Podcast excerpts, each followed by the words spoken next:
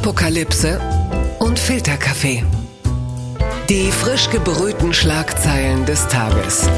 Mit Mickey Beisenherz. Einen wunderschönen Donnerstagmorgen und herzlich willkommen zu Apokalypse und Filterkaffee, das News Omelette mit einer kleinen Sonderfolge. Denn Morgen sind Präsidentschaftswahlen im Iran. Und weil sie vor ungefähr einem Monat hier war und so fachkundig über die Themen des Tages gesprochen hat und halt eben morgen diese, ich nenne sie mal wohlwollend, Wahlen sind, wollte ich mir unbedingt noch die Expertise von ihr abholen über das Land und die Wahlen. Guten Morgen, Nathalie Amiri. Guten Morgen, Miki Beisenherz. Ich versuch's übrigens nochmal, ohne dass jetzt äh, Niki die Hassania, meine Frau, wie eine äh, persische Eislaufmutter daneben steht. Warte. Bebano meyemo cheli choshomadi. Das ist schon mal Khalidat Nakun. Es wird von Mal zu Mal besser. Ich muss halt einfach noch ein paar Mal mit dir sprechen. Ja, das, das hoffe ich sowieso. Nun ist es ja so, also du bist ARD-Korrespondentin, du moderierst den Weltspiegel und du hast einen Bestseller geschrieben, Zwischen den Welten von Macht und Ohnmacht im Iran. So, das ist ja nun wirklich eine Expertise, die dich ja nun äh, vor allen anderen äh, dafür prädestiniert, mir zu erzählen, ob die Wahlen im Iran morgen diesen Namen überhaupt in irgendeiner Form verdienen. Also der politische Titel des Landes ähm, heißt ja Jumhuri Islamir Iran. Das bedeutet Islamische Republik Iran. Ja. Und sehr, sehr viele Menschen sagen, das Wort Republik hat in Zukunft keine Bedeutung mehr. Denn ähm, der demokratische Teil dieses gesamten politischen Systems ist eigentlich ad acta gelegt. Die Menschen werden kaum zur Wahl gehen. Es wird das allererste Mal sein. Es gibt seit Jahren Diskussionen, soll man die Wahlen boykottieren, um das System nicht zu unterstützen. Aber dann sind sehr, sehr viele doch immer noch zur Wahl gegangen, um eben das schlimmere Übel zu verhindern. Es gab mhm. immer einen Reformkandidaten und einen erzkonservativen oder konservativen Kandidaten. Und die ähm, mehrheitlich liberale und ähm, ich würde sagen demokratisch eingestellte Bevölkerung hat sich dann doch dazu bereitschlagen lassen, an die Wahlurne zu gehen, um das Schlimmere zu verhindern. So, dieses Mal ist es so, man muss sagen, dass im Iran ja immer die Kandidaten vorher ausgewählt werden vom Wächterrat. Das ist ein ultrakonservatives ja. Gremium, der alle Kandidaten und dieses Mal waren es über 500 und Kandidatinnen übrigens, eine Frau wurde aber bisher noch nie zugelassen, ähm, überprüft. Und diese zwölf super erzkonservativen, uralten Männer ähm, sagen, wer darf zur Wahl kommen und wer nicht. Und dieses Mal wurden sieben zur Wahl gelassen. Aber dieses Mal haben sie es nicht einmal mehr nötig, als nötig befunden, ähm, einen Reform, vermeintlich reformorientierten zuzulassen. Das sind alles Hardliner. Nee, also in diesem Falle ist es ja so, dass jetzt äh, der, der als Favorit äh, der, ich zitiere nur, erzkonservative Kleriker Ibrahim ähm, Raisi, genau. gilt. Ja. Und äh, das finde ich als äh, Nicht-Kundiger natürlich insofern erstaunlich, als ich äh, eigentlich immer schon davon ausgegangen bin, dass es vorher schon recht konservativ war, wobei Rouhani ja eher so ein moderater Vertreter gewesen äh, sein soll. Aber Macht haben die doch alle letzten Endes nicht, weil die Mullahs doch unterm Strich sowieso entscheiden, was passiert. Na, also die Mullahs, also Raisi ist auch Mullah und Rouhani ist auch Mullah, aber über dem Ganzen steht eben der Revolutionsführer. Ja. Und der entscheidet, gibt es ein Atomabkommen mit dem Iran, mit den Amerikanern, mit dem Westen oder nicht. Da kann ähm, der Präsident des Landes sich auf den Kopf stellen und da kann er entweder Moderator sein oder er kann reformorientiert sein oder er kann ähm, erzkonservativ sein. Also die äh, politische Linie des Landes gibt der Revolutionsführer vor. Aber was natürlich für das normale Leben der Bürger wirklich ausschlaggebend ist, ist schon, wer Präsident ist. Ähm, es gibt zum Beispiel wie unter Khatami in den 90er Jahren und Anfang der 2000er Jahre ähm, eine, eine reformorientierteren ähm, Präsidenten gab es und es gab wirklich, ich meine, ich war zu der Zeit im Iran als als Studentin mhm. und habe dort ähm, ein Praktikum gemacht und habe dort an der Universität für ein halbes Jahr, für ein Semester studiert und es war wirklich ein, es war ein Riesenunterschied zu heute. Die Menschen, es gab eine ähm, eine eine sehr ähm, aktive Zivilgesellschaft. Es gab NGOs, es gab Menschenrechtsaktivisten, es gab ähm, Frauenrechtsbewegungen, es gab ähm, Journalismus. Ja, den gibt's hier heutzutage gar nicht mehr. Die Massenmedien sind einfach nur noch auf ähm, eine Linie, eine erzkonservative Propaganda. Die sind ja sogar in Opposition zu Rouhani, obwohl Rouhani der Präsident ja keiner ähm, außerhalb des Systems ist oder Opposition. Also die sind ja im Grunde genommen alle aus einem Topf. So und ähm, ja. das gibt's jetzt alles nicht mehr. Und Rai Raisi, Ibrahim Raisi ist der mit Abstand Spitzenkandidat unter den sieben, die jetzt aufgestellt wurden. Einer hat ähm, gestern auch gesagt, er ähm, tritt jetzt äh, zurück zugunsten Raisis und es wird vielleicht äh, sich noch auch ein weiterer ähm, äh, ähm, dazu bekennen, dass er jetzt quasi zurücktritt. Und das Schlimme ist, dass Raisi, der ist ähm, also er ist eigentlich ein Mörder, sagen die Menschen, denn er ist verantwortlich für Massenexekutionen 1988 von Oppositionellen in iranischen Gefängnissen. Ja. Und er hat sich nicht geändert. Er wurde 2019 zum Chef der Justiz ernannt vom Revolutionsführer und er war dafür verantwortlich, dass 2019 die Proteste gegen das Regime brutalst niedergeschlagen wurden. Und bis heute Tausende im Gefängnis sitzen, Hunderte ähm, getötet wurden und die Menschen bis heute deshalb auch hingerichtet werden. Also da kommt jemand, von dem man weiß, Menschenrechte, der Mensch an sich ist ihm komplett egal. Es geht nur ums politische Überleben, um die Erhaltung der Islamischen Republik. Und das macht der Bevölkerung im Iran unglaublich Angst. Es gibt diesen Hashtag ähm, Nabe Jumhuri Islami und ähm, Rai, ähm, Rai Bi Rai. Das heißt Nein zur Islamischen Republik und ähm, keine Stimme. Ähm, das ist ein Boykottaufruf von nicht nur ein paar Aktivisten, sondern von der Mehrheit der Gesellschaft, würde ich sagen. Und es wird ein Referendum diesen Freitag geben zur Islamischen Republik. So nennt es die Zivilgesellschaft, die dieses System satt hat, die enttäuscht sind, erschöpft sind. Und sie sagen, ähm, wir werden nicht zur Wahl gehen und die Umfragewerte bestätigen das auch. Also es werden so um die unter 40 Prozent zur Wahl kommen. Dazu ja. muss man aber auch sagen, dass natürlich sehr viel Staatsbedienstete, die auch keine Lust mehr haben auf dieses System, trotzdem zur Wahl gehen müssen, weil sie in ihrer Chenos Norme, also in ihrem Pass, in ihrer Geburtsurkunde das registriert bekommen. Das heißt, sie müssen diesen Stempel auch vorzeigen. Aber es wird ein Referendum sein, diese Wahl zur Islamischen Republik. Und es gab schon mal ein Referendum 1979, als die Islamische Republik gegründet wurde. Und da ja. sind die Menschen zu 95 Prozent haben sie ihre Stimme mit Ja für die Islamische Republik abgegeben. Und ich bin gespannt, wie die Zahl dieses Mal ausfallen wird, zumal wir aber auch noch immer bedenken müssen, dass die Zahlen im Iran dann auch noch sehr groß ähm, im großen Stile gefaked sind. Hat sich die iranische Bevölkerung damals 1979 von Khomeini und Co. eigentlich aufs Kreuz legen lassen? Mal so ganz vereinfacht formuliert? Ja, salopp könnte man das so ausdrücken, denn ähm, sie sind auf die Straße gegangen damals, um für mehr Freiheit ähm, äh, zu kämpfen. Sie sind gegen den Schah auf die Straße gegangen, der sie unterdrückt hat, der ähm, eine Opposition nicht zugelassen hat, der auch Pressefreiheit nicht zugelassen hat und der sehr ähm, repressiv war mit seinem Geheimdienst. Man hatte vor dem Savak enorme Angst und der Schah war in den Augen vieler ein Despot, Übrigens heute wird er sehr verklärt dargestellt und sehr romantisiert, weil man sagt, im Nachhinein, und das stimmt auch in Bezug auf Menschenrechte, auf Frauenrechte, war das ja das goldene Zeitalter. Also das kann man ja nicht vergleichen mit heute. Jetzt ähm, befinden wir uns, sagt so die Bevölkerung, äh, wieder im Mittelalter. Insofern, ja, sie wurden aufs Kreuz gelegt und sie wurden angelogen. Und es gibt zum Beispiel einen Satz von Khomeini, ähm, dass er sagt, ähm, wir sind so ein reiches Land, es muss Strom und ähm, Wasser umsonst geben. Dieser Satz wurde später aus sämtlichen Archiven eliminiert, weil es sukzessive teurer wurde. Und ich meine, heute die Menschen äh, so sehr unter den wirtschaftlichen Folgen der Korruption, der Vetternwirtschaft, der Misswirtschaft, natürlich aber auch der US-Sanktionen leiden, dass sie wirklich nicht mehr wissen, wie sie am nächsten Tag Essen auf den Tisch bekommen. Also die, die, die Währung hat einen Verfall von 300 Prozent gehabt. Das musst du dir mal vorstellen. Da ist nichts mehr das Geld ist nichts mehr wert, das du auf deinem Konto hast. Die Preise sind aber dementsprechend um 40 Prozent gestiegen. Das heißt, sie können sich einfach nichts mehr leisten. Eine Umfrage hat ergeben, dass ein Viertel der iranischen Bevölkerung im letzten Jahr kein Fleisch mehr gegessen hat. Und das in einem der rohstoffreichsten Länder der Welt. Und dafür bekommt jetzt die Regierung, das System, die Rechnung das Traurige daran ist nur, dass es dem System egal ist.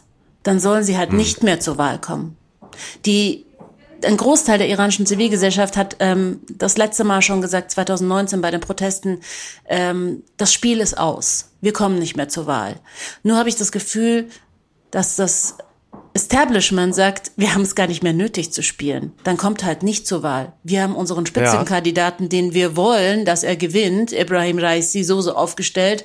Dann lassen wir doch das Spiel. So. Und das ist natürlich enorm frustrierend, wenn du dir wenn du in einem Land lebst, in dem du registrierst du, dass du überhaupt kein Mitspracherecht mehr hast. Aber kann dieser tote Punkt, an dem das Land sich ja offenkundig dann spätestens nach der Wahl befindet, kann das nicht unterm Strich auch eine ganz große Kraft auslösen? Denn wenn es, du hast es ja gerade beschrieben, dass das Land zwischenzeitlich ja durchaus äh, ein, zartes Reformpflänzchen war, was dann zertreten worden ist. Ähm, wenn man auf Reformen einfach nicht mehr hoffen darf, kann das in einer Bevölkerung nicht auch eine große Kraft auslösen, sich dann auch wirklich dagegen zu stemmen, wissend, dass Proteste im Zweifel brutal niedergeschlagen werden? Mhm. Nur ja, also diese Kraft gibt's, die existiert und diese Kraft hat man nicht gesehen, weil ähm, die Menschen vor allen Dingen äh, durch Corona und die Angst, sich zu infizieren, ähm, äh, von der Straße abgehalten wurden. Aber wenn du gleichzeitig zu dieser geballten Wut keine Perspektive hast und nicht weißt, wie es besser werden soll. Denn es gibt keine Opposition weder im Inland, die wird ähm, im Kern ausgemerzt und im Ausland auch nicht, denn die sind zerstritten. Wohin soll es denn dann gehen? Und dann hast du einen Iran, ein Land, ähm, das aus 49 Prozent aus äh, ethnischen Minderheiten besteht, die auch noch separatistische Bewegungen ähm, anstreben und Abspaltungen anstreben. Ähm, und dann hast du noch das Bild von Syrien vor dir, ein Land, das ähm, eigentlich die religiösen und ethnischen ähm, Gruppierungen miteinander gut gelebt haben. Ich habe in Damaskus ähm, ein Semester studiert. Ähm, das war ein schlimmer Geheimdienst von Assad, aber sie haben eigentlich alle ähm, miteinander ähm, friedlich nebeneinander gelebt. So und davor hat die iranische Bevölkerung enorm Angst, ja. dass das Land zerfällt. Und ohne eine wirkliche Opposition, ohne einen Anführer, der sie vereint, denn Khomeini hat damals sämtliche unterschiedliche Oppositionen vereint hinter ihm in dem Ansinnen, also mit diesem gemeinsamen Ziel, man will den Schah loswerden. Aber ja. jetzt gibt's keine charismatische Führungsposition oder Führungsfigur mehr. Und das ist, das ist schwer. Für was gehst du dann auf die Straße? Du bist wütend, du hast Hunger, du weißt nicht, wie dein Kind irgendwie einen Job finden soll. Dein Mann hat drei Tagesjobs und du selber hast überhaupt keinen Job, weil du eine Frau bist und man eher den Mann einstellt. Ist natürlich wahnsinnig frustrierend. Aber was machst du dann auf der Straße? Auf die Straße gehen und protestieren und dann weißt du, du wirst niedergeschossen. Was hat das? Also weißt du, das, der Überlebensinstinkt ist ja, glaube ich, der stärkste Instinkt, den wir Menschen haben. Und dann überlegst du dir schon dreimal, for what gehe ich? Wenn man die Schilderung ähm, in deinem Buch liest, dann ist das Land ja sowohl landschaftlich als auch was das kulturelle Miteinander angeht, ja wirklich von unglaublicher Schönheit. Wie groß, ähm, ich, ich sag, ich wirklich, ich, ich will das jetzt mal ganz stumpf, weil wir sind jetzt im Sommer, ja, der Deutsche ist reisewillig. Wie groß ist die Chance, dass der Iran für uns Europäer irgendwann nochmal ein beliebtes Reiseland werden könnte? Zumindest vielleicht auf dem Niveau von Tel Aviv. Zumindest Tel Aviv ist super. Also. ja, ja, ähm, naja, aber ich will das nur sagen, weil die Bedrohungslage drumherum so, natürlich ja. immer, ne, deshalb sage ich, okay. weil Tel Aviv an sich ist natürlich ein Traum. Ja. Ich will damit nur sagen, dass, dass das drumherum natürlich ähm, nicht ganz spannungsfrei bleibt, wie wir in den letzten Wochen ja gelernt haben, im Zweifel ja auch miteinander erörtert haben. Ja, ja, ja, stimmt. Also schau, ähm, Iran war 2015, als ähm, das Atomabkommen abgeschlossen wurde, wirklich ein, ein plötzlich gab es einen Run auf das Land. Und als wir mit dem ARD-Kamerateam durchs Land gezogen sind, um, um zu filmen, also unsere Beiträge umzusetzen, haben wir echt oft keine Hotels mehr buchen können, weil alle Hotels ausreserviert waren, weil das wirklich voll von Touristen war. Und das Ganze, es war so schön auf der Straße diese Begegnungen in kleinen Provinzen, in Dörfern zu sehen, wie Menschen aus dem Ausland auf Iraner trafen und diese wahnsinnige Begeisterung der Iraner dann auch die die Touristen so umarmte, wirklich. Also sie waren mhm. so, sie waren so berührt von dieser unglaublichen Freundlichkeit. Und das ähm, stoppte dann, äh, nachdem die Amerikaner aus dem Atomabkommen ausgestiegen sind, einseitig und alles viel radikaler auch im Iran wurde und die Hardliner Aufwind bekommen haben, weil sie natürlich dann auch in ihrer Argumentation wieder auch berechtigterweise sagen konnten, wir können dem Westen nicht vertrauen. So, und dann wurde sukzessive alle Stellen mit Hardliner besetzt. Das Parlament Parlament ist komplett mit Hardlinern besetzt. Die Staatsmedien komplett mit Hardlinern.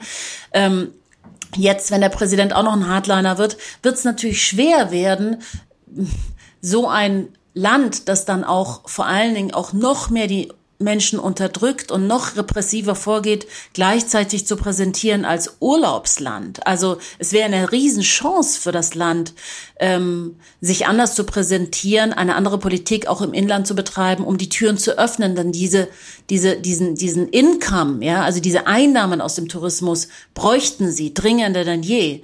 Ja. Aber die Politik ist eben sehr engstirnig und ähm, die, die Mullers und die Geistlichkeit und die Ultrakonservativen wollen ja keinen aus dem Westen sehen, weil sie haben ja Angst vor einer kulturellen Revolution und vor einer Gehirnwäsche der eigenen Bevölkerung durch unsere demokratischen Werte. Der, der stumpfe Deutsche, wenn er vom Iran hört, hat er ja meistens wirklich nur Kopftücher im Sinn mhm. und gehängte Homosexuelle. Mhm. So, ist es eigentlich äh, unsere Schuld? Ist es die Schuld der Medien oder ist es die Schuld der Mullahs? Oder ist es vielleicht unser aller Schuld, dass wir so ein Bild im Kopf haben? Oh, das ist, ähm, also, da müsste ich jetzt richtig ausführen. Ich versuche mich, ähm, ich versuche es runterzubrechen. Ich würde sagen, es ist die Schuld aller. Es ist ähm, sicher ein System, wie wir Medien auch arbeiten. Welche Nachrichten bringen wir denn? Immer wenn es schlimm ist. Mhm. Und die Islamische Republik kommt immer in die Schlagzeilen, wenn es halt besonders schlimm ist. Wenn man Israel mit der Vernichtung droht, wenn man Uran höher als erlaubt anreichert, wenn man Homosexuelle hängt, dann kommt man. Der Irre von Teheran ist ja auch ganz catchy als Formulierung. Der Irre von Teheran war die Lieblingsschlagzeile ähm, eines ähm, einer gewissen Zeitung. Ähm, das ist natürlich das bedingt sich dann gegenseitig. Und das ist sehr psychologisch alles auch zu begründen. Also es gibt einen Spruch, umarme deinen Feind und mach ihn handlungsunfähig. Man könnte in einer Schamoffensive, sagte ich damals 2015, den Iran umarmen ähm, und in wirtschaftlichen Kooperationen ihn so sehr auch abhängig machen vom Westen. Abhängig ist ein unschönes Wort, aber ähm, einen Reiz bieten, dass man dreimal überlegt, ob man einen Homosexuellen hinrichtet oder nicht. Aber wenn man sich natürlich vom Iran abwendet und ein international verhandeltes Abkommen ähm, ja. einseitig aufgibt, äh, und jetzt spreche ich vom Präsident Trump, äh, ja. dann ist es natürlich nicht verwunderlich, dass die Hardliner im Land wieder Aufwind bekommen. Ja, also die ganze Politik lief falsch und ähm, jetzt stehen wir da, wo wir stehen und der Iran steht äh, mit dem Rücken zur Wand einerseits, weil sie wissen, ihnen geht wirklich, also ihnen geht das Geld aus. Äh, diese Sanktionen, diese massiven Sanktionen, also die härtesten aller Zeiten, hat Trump ja wirklich angekündigt und umgesetzt. Und ähm, sie schlagen nur noch um sich. Aber dieses Verhalten können wir schon bei unseren Kindern im Kindergarten ähm, beobachten. Wenn du jemanden wirklich in die Bredouille bringst und in die Ecke drängst, dann versucht er, um zu überleben, um sich zu schlagen. Ja. Wenn du aber jemanden umarmst ähm, und vielleicht gelingt dir diese Strategie auch Putin mit Biden oder Biden mit Putin, ähm, dann funktioniert's vielleicht dann wieder. Aber das ist, ähm, das ist sehr schwer. Also es ist sehr schwer zu sagen. Und jetzt ist es so vertrackt, weil so viele Hardliner so viele wichtige Positionen besetzen, dass ich nicht weiß, wie es wieder auf ähm, eine Annäherung, Richtung Annäherung kommen soll. Also wenn man Perserinnen und Perser kennt, dann weiß man ja, dass man um eine Umarmung eigentlich in der Regel gar nicht um, um hinkommt, ja, oder? Du wirst eigentlich, genau, also und weißt du, ich habe das eben gemerkt, wie du auf ähm, selbst Staatsbedienstete reagierst.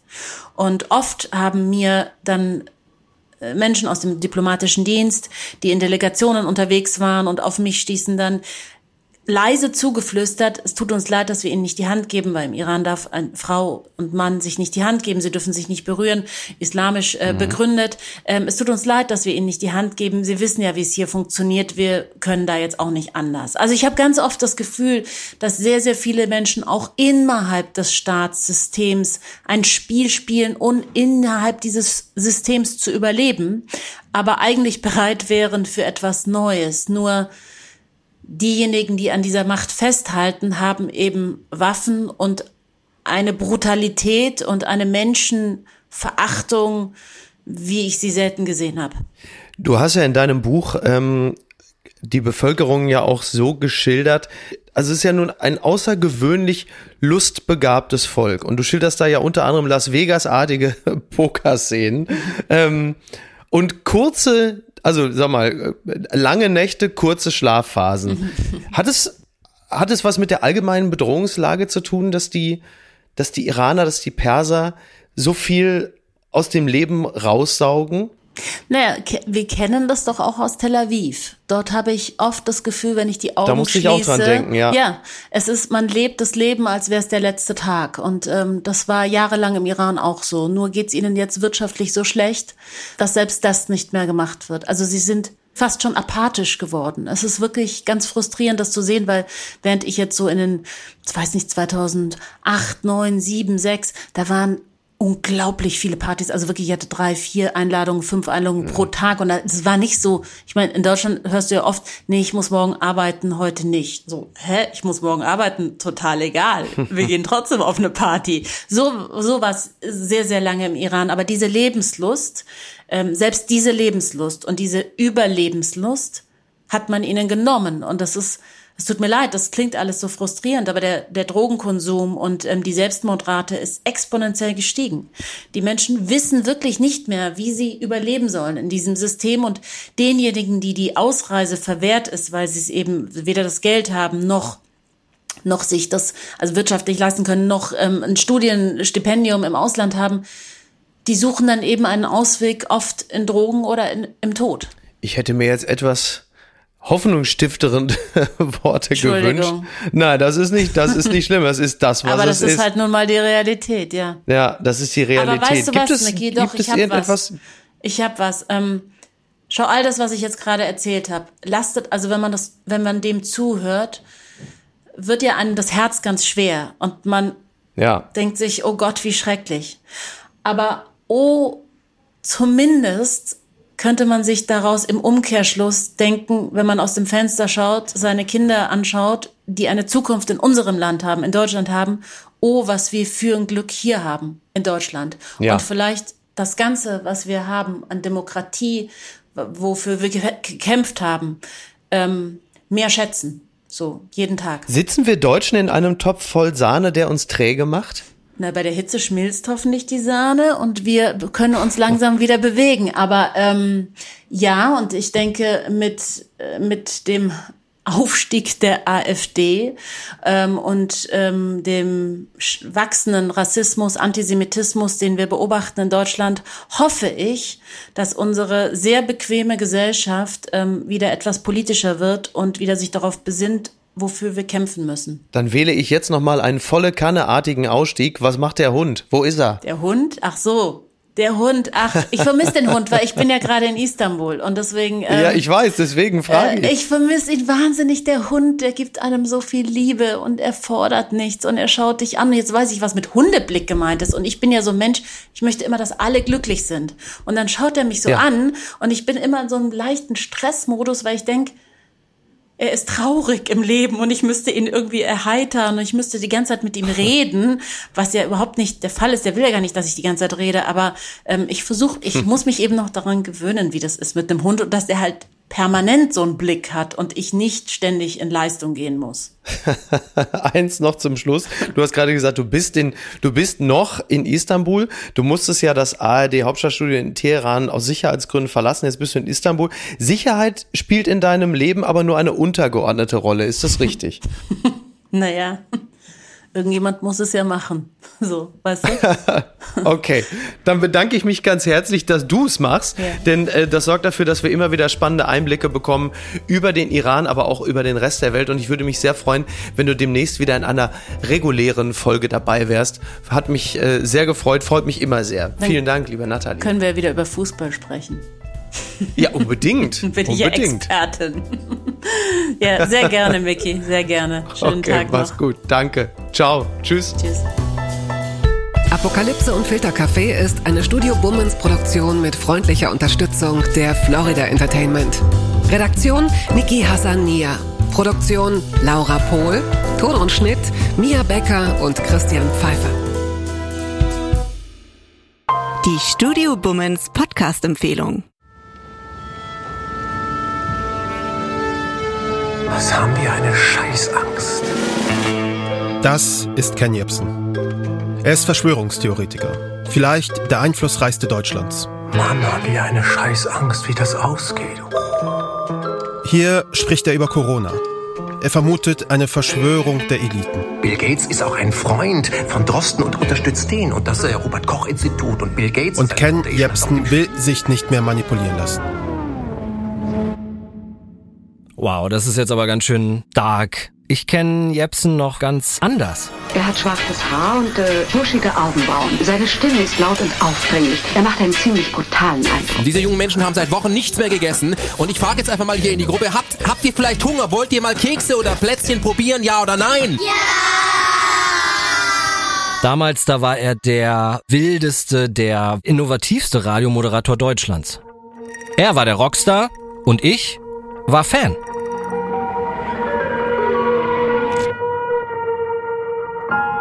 Was ist mit Ken Jebsen passiert? Vom geliebten Radiomoderator zum vielleicht einflussreichsten Verschwörungstheoretiker Deutschlands. Wie konnte es dazu kommen? In diesem Podcast wollen wir genau das herausfinden. Unsere Recherche beginnt in Berlin der 90er Jahre.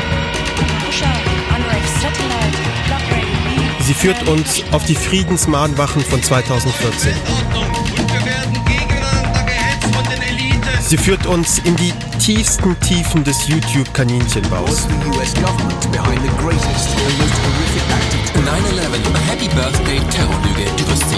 Zu einem Demagogen beim Sturm auf das Kapitol in Washington, D.C. Und sie führt uns nach Russland. Einfluss nehmen auch auf den Ausgang von Wahlen. Es geht um Waffennarren und Internettrolle, um Geheimdienste und WunderheilerInnen um Neonazis, dubiose Geschäftsleute und YouTube-Millionäre. Der Graben des Vertrauens in staatliche Institutionen. Weil ihr, ihr guckt ARD und ZDF lest den Tagesspiegel und die Zeit, die euch bei jedem Krieg belogen haben. Und diesmal lügen sie alle nicht.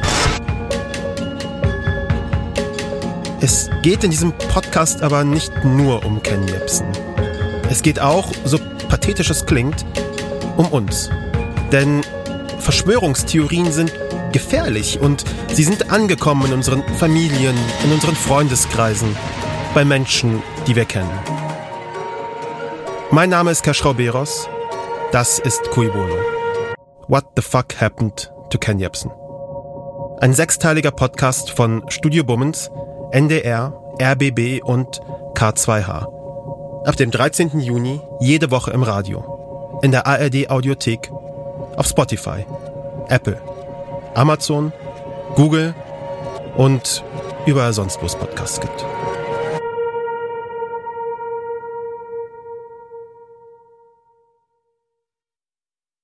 Die Studio Bummens Podcast-Empfehlung. Hallo, ich bin Jan Müller. Seit 2019 mache ich meinen Podcast Reflektor. Es geht um Musik und um die Geschichten hinter der Musik. Ich selbst spiele bei Tokotronic. Ich weiß, was es bedeutet, Musik zu machen, in einer Band zu spielen, Alben aufzunehmen und auf Tour zu sein. Ich kenne alle Facetten, die sich mit diesem Beruf verbinden. Drama und Euphorie. Und genau darüber spreche ich mit meinen Gästen bei Reflektor. Was verbindet uns? Was unterscheidet uns? Reflektor gibt euch einen Blick hinter die Kulissen der Musikwelt, den ihr sonst nirgendwo bekommt. Die Liste der Menschen, mit denen ich bereits sprach, ist lang. Deichkind, Campino, Jens Rachut, Doro Pesch, Judith Holofernes, Casper, Igor Levitt, Haftbefehl, Esther Bejarano, Charlie Hübner und viele, viele mehr. Am 14. März ist die Winterpause zu Ende. Dann geht es weiter mit neuen Gästen, jeden Freitag. Ich freue mich drauf und ich freue mich auf euch. Wer nicht so lange warten möchte, der kann sich im Club Reflektor ganz besondere exklusive Folgen anhören. Hört gerne rein bei steadyhq.com. Music is a healing force of the universe. Reflektor, der Musikpodcast. Wir hören uns ab dem 14. März. Euer Jan Müller.